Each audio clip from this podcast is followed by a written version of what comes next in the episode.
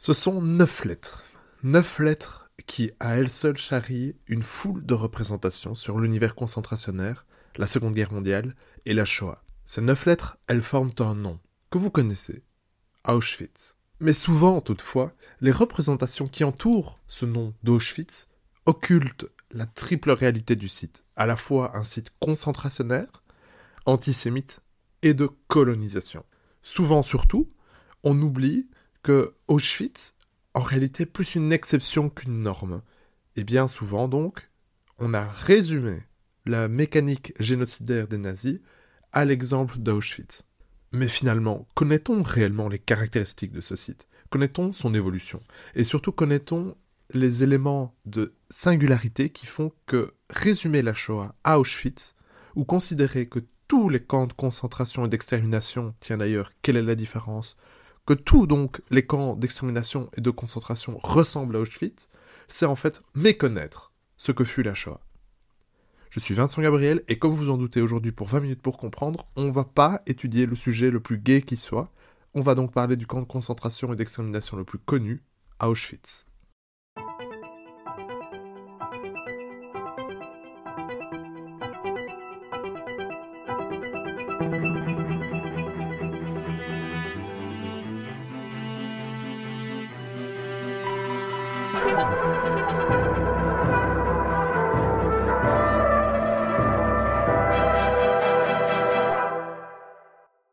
Commençons cette histoire par un nom qui, j'en suis certain, évoque beaucoup moins pour vous.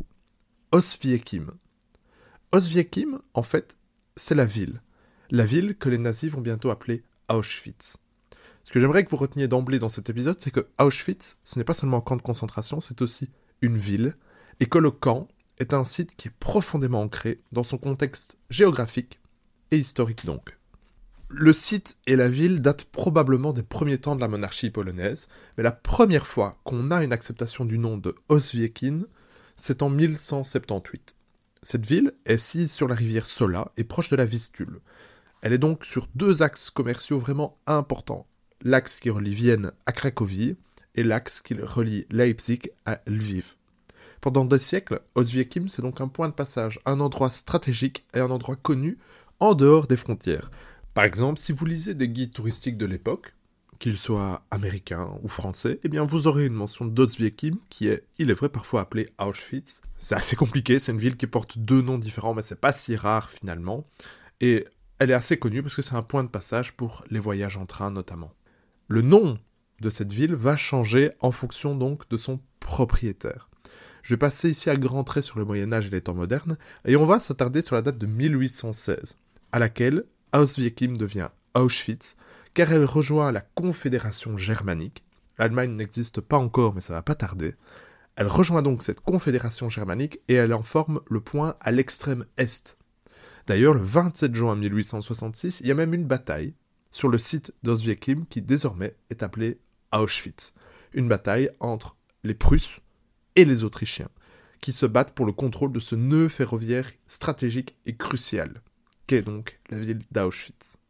Mais pour davantage encore compliquer cette histoire, cette ville a aussi un troisième nom. Elle s'appelle Auschwitzin en yiddish. Et c'est super important et vous allez très vite le comprendre. Il y a une communauté juive très importante dans cette ville d'Auschwitzin, la manière dont, les juifs appellent Auschwitz. dès le XVe siècle. Mais on estime qu'au XIXe siècle, la ville est alors allemande. La population est à moitié polonaise et à moitié juive. On n'a donc pas vraiment d'Allemands dans cette ville, qui pourtant appartient donc à ce qui va devenir rapidement le Deuxième Reich, l'empire du Kaiser de Guillaume II, qui va perdre la Première Guerre mondiale. Vous le savez, l'Allemagne est alors punie, et elle va être démantelée, pas complètement, mais elle va être scindée en deux, et toute une partie des territoires allemands vont être confiés à une Pologne reconstituée pour l'occasion. La Pologne, elle avait disparu de la carte avant la Première Guerre mondiale. En 1918, Auschwitz redevient Auschwitz qui est vraiment un site clé. Il est à l'ouest de la Pologne, juste à l'est, derrière la frontière qui sépare l'Allemagne de la Pologne, donc. On est là dans une région importante, vous avez déjà peut-être entendu ce nom de Silésie, ou Haute-Silésie, région super importante donc, parce qu'il y a plein de minerais là-bas. Vous le savez, en 1939, c'est le début de l'invasion allemande. Cette fois-ci, c'est le Troisième Reich qui attaque et qui pénètre la frontière polonaise par l'ouest, aidé à l'est par l'armée rouge. L'ouest de la Pologne est formellement annexé le 8 octobre 1939. Auschwitz redevient donc Auschwitz et fait donc partie intégrante du Reich. En effet, la Pologne sera divisée en deux. Il y aura une partie à l'ouest qui sera vraiment intégrée dans le Reich et l'autre partie qui sera gérée évidemment pas avec autonomie, mais euh, qui, sera contrôlé par un nazi, mais indépendamment donc de ce Reich. Un peu comme la France du maréchal Pétain. Très peu d'Allemands se trouvent donc sur ce site d'Auschwitz. La population en 1939, elle est forte de 14 000 habitants, dont 60% de juifs. La ville va donc très rapidement faire l'objet de ce que Tal Brutmann appelle une colonisation. On va imposer des transferts de population, on va réformer, changer cette ville pour qu'elle appartienne vraiment au Troisième Reich. Par exemple, la place centrale, le Rinek, va être renommée Adolf Hitler Platz, des mesures antisémites vont être rapidement instaurées, mais le changement le plus important, celui qui vraiment fera date, concerne la caserne de Zazol, ou d'Azole, j'avoue que ça je ne sais pas très bien comment on dit. Cette caserne, va faire l'objet de plusieurs inspections. La plus importante est menée le 17 avril 1940 par un officier de Sachsenhausen, Rudolf Hauss. Alors ici, on va tout de suite d'emblée expliquer. Il y a deux Rudolf importants dans l'Allemagne nazie, Rudolf S et Rudolf Heuss. H-O-S-S. On va oublier Rudolf S ici et se concentrer donc sur Rudolf Heuss qui va très rapidement, je vous le dis d'emblée, devenir le chef, le commandant de ce qui va devenir un camp de concentration sur le site d'Auschwitz. Alors, petite incise ici, mais il ne faudrait pas penser qu'Auschwitz c'est le premier camp de concentration. Il en existe en 1940 déjà six. Le premier c'est Dachau, ou Dachau. Suivent ensuite Mauthausen, Sachsenhausen, Flossenburg, Buchenwald et Ravensbrück. Ils se trouvent tous dans l'Altreich, c'est-à-dire le territoire qui auparavant formait l'Allemagne et l'Autriche, avant le début des annexions hitlériennes. Deuxième chose à comprendre, et c'est crucial, un camp de concentration, dans un premier temps, ça n'a pas grand-chose à voir avec les politiques antisémites du Troisième Reich. Un camp de concentration, c'est un outil de répression, et dans un premier temps de rééducation, des parties déviantes de la population allemande. On est bien là dans un premier temps. Ça a été pensé par le, penseur Theodor Eick, qui est vraiment le premier à avoir géré un camp de concentration, puisque c'est lui qui est responsable du modèle de Dachau, de Dachau. Le 27 avril 1940 donc, dix jours après la visite de Rudolf Heuss, Himmler ordonne de transformer cette caserne en un Konzentrationslager, qu'on appelle en allemand KL ou KZ. Dans un premier temps, le but de ce camp de concentration d'Auschwitz, ce sera d'assurer, de renforcer la répression de la population polonaise qui vient d'être vaincue. Cette tâche est donc confiée à l'inspecteur qui a repéré le site, Rudolf Heuss, qui par ailleurs est un vétéran de la Première Guerre mondiale, il a rejoint les rangs à 14 ans, et un nazi convaincu, il rejoint le parti en 1922. Alors passons maintenant à la description de ce qui deviendra donc le camp de concentration le plus connu. Eh bien, pour rappel, on va s'inspirer donc du modèle de Dachau, et donc le portail qui est devenu vraiment important dans les mémoires collectives et nos représentations de la Shoah, ce portail noir en fer forgé au-dessus duquel il est inscrit Arbeit macht frei. Le travail rend libre, c'est un proverbe qu'on trouve déjà inscrit dans le portail d'entrée de Dachau. Alors il est difficile donc de vous fournir et de vous proposer un plan typique d'Auschwitz parce que c'est un site qui sera en constante évolution. J'aurai l'occasion d'y revenir. Dans un premier temps, retenons qu'à l'extérieur du site, on construit déjà un crématoire. On sait qu'on va devoir se débarrasser du cadavre de prisonniers qui vont mourir ou qui seront tués. On sait d'emblée qu'il y en aura, mais à nouveau, c'est un camp de concentration, donc la mort n'est pas l'objectif premier. La mort, c'est une conséquence négative dans le chef de l'administration, mais le but, c'est pas donc de se débarrasser par la mort des populations qu'on va enfermer là, mais plutôt de les mettre au travail. Je vais y venir. Le camp entre véritablement en fonction à la mi-août 1940, bien qu'à ce moment-là, il ait déjà accueilli des prisonniers qui, pour certains, sont déjà décédés. Les conditions de détention sont véritablement déplorables. Un petit chiffre, en juin 1941, on dénombre 17 000 prisonniers. Alors j'aimerais bien ici qu'on s'arrête un moment et que vous essayez de vous représenter qu'est-ce que ça peut représenter 17 000. Je dis, c'est presque une ville, c'est presque la population d'Auschwitz ou d'Auschwitz, ville du coup. Une ville entière se trouve incarcérée et la mortalité y est très élevée. Durant le premier semestre de l'année 1941, on dénombre 770 morts par mois. 770. À nouveau, on s'arrête et on essaye de donner une ampleur à ces chiffres parce qu'il va y en avoir beaucoup, et si on tombe dans une litanie, on perd un peu de pied avec la réalité que ces chiffres recouvrent. L'organisation de ce camp va donc rapidement changer. Il y a beaucoup de gens qui arrivent à Auschwitz, beaucoup de détenus, et il va donc falloir des extensions sans cesse euh, dans tous les sens. L'organisation de ce camp va sans cesse changer, donc je vous l'ai dit, c'est un chantier à ciel ouvert dans lequel des milliers de détenus des dizaines de milliers même, participeront à la construction et au changement de ce qui sera leur prison et pour beaucoup de ce qui sera leur dernier endroit sur Terre. Ce camp n'aura de cesse de s'agrandir par un camp pour femmes, des extensions, un camp pour tziganes. En juin 1941, on a vraiment une rupture. Une rupture militaire et politique par l'opération Barbarossa. Adolf Hitler déclare la guerre à l'URSS. Et le camp qui, dans un premier temps, le camp d'Auschwitz, qui, dans un premier temps, était surtout peuplé de, Polonais, va donc voir arriver une nouvelle catégorie de détenus. Ce sont les prisonniers de guerre russes.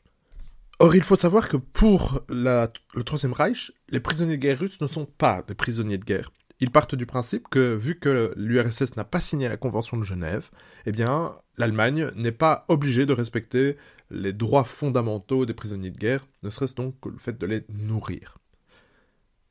L'arrivée des prisonniers de guerre russes va entraîner une mutation profonde dans la logique concentrationnaire d'Auschwitz. Le 3 septembre 1941, un groupe de 600 soldats soviétiques, groupés avec 250 prisonniers qu'on jugeait incapables de travailler, est amené dans le sous-sol du bloc 11. Un bloc, c'est un endroit où on stockait des éléments et où logeaient donc les détenus. Ce sous-sol du bloc 11, on l'a rendu hermétique. Les SS y déversent alors un insecticide puissant, le Zyklon B. Une expérience qui fera date. Les détenus vont mourir, ils seront gazés. C'est la première véritable campagne d'extermination, vraiment la première fois que Auschwitz devient vraiment un centre de la mort. C'est donc une mutation importante qui, à nouveau dans un premier temps, ne concerne pas véritablement les populations juives. En effet, les ordres d'Adolf Hitler à ce sujet sont, on appelle ça l'opération 14F14 et 14F13, d'éradiquer les prisonniers soviétiques et les malades et inaptes au travail. On trouve donc que ce bloc 11 et ce gazage, d'après l'administration d'Auschwitz, permettent de réaliser cette mission. Malheureusement, pour eux, le bloc 11 est trop vaste. Ça demande donc trop de gaz. On va donc rationaliser. Les autorités vont alors tourner leur attention vers le crématoire. Je vous ai dit qu'il se trouvait à l'extérieur du camp. Une dizaine de jours plus tard, 900 prisonniers soviétiques y seront gazés. Ce crématoire deviendra, en septembre 1941, la première chambre à gaz d'Auschwitz. Il faut donc bien comprendre qu'Auschwitz, dans un premier temps, n'était pas doté de ces chambres à gaz. Donc très rapidement, et avec une douloureuse et tragique ironie, ce qui devait être un camp pour détenir des Polonais devient un camp pour détenir des Soviétiques qui ont eux-mêmes participé à la destruction de la Pologne en 1939. J'en ai déjà parlé, mais les conditions de détention de ces prisonniers soviétiques, et du reste bien entendu, sont catastrophiques. Quelques chiffres, sur les 10 000 prisonniers qui arrivent en octobre 1941, seuls 10% sont toujours en vie 4 mois plus tard. Et ça, ça pose un problème pour l'administration des camps. Comment savoir quels détenus vivent et quels détenus ont déjà été éliminés? L'administration va alors introduire une nouveauté qui fera date, mais qui est une singularité du camp d'Auschwitz. Le tatouage du matricule. C'est bien à Auschwitz, et dans un premier temps seulement pour les détenus soviétiques, que cette technique, vous connaissez, celle de imprimer, de tatouer le numéro du détenu sur le corps même des prisonniers, est introduite. Dans un premier temps sur la poitrine, et puis sur l'avant-bras gauche. Par après, cette pratique va se généraliser aux autres détenus, mais on remarque en fait qu'elle ne va pas trop sortir d'Auschwitz. C'est surtout donc là-bas que le tatouage du matricule eut lieu. Donc pour l'instant, le camp d'Auschwitz est un camp de concentration qui mute vers un camp d'extermination. J'ai pas parlé de la solution finale pour l'instant parce que à ce moment-là, en 1941, elle n'a pas encore été théorisée, et donc Auschwitz est un lieu de répression et d'élimination des ennemis du Reich, mais pas encore des populations juives. Et ça, ça change à la fin de l'année 1941. Septembre 41 correspond à la radicalisation des politiques antisémites nazies en Allemagne, dans l'Altreich donc, mais aussi dans les territoires occupés. Depuis l'opération Barbarossa, on parle de la Shoah par balle. Les juifs du RSS sont fusillés, sont massacrés à une ampleur absolument dramatique, absolument inimaginable. Je vous conseille par exemple de lire l'ouvrage de Christopher Browning à cet égard. En outre, en janvier 1942 a lieu la conférence de Wannsee, où là on décide d'éradiquer les populations juives.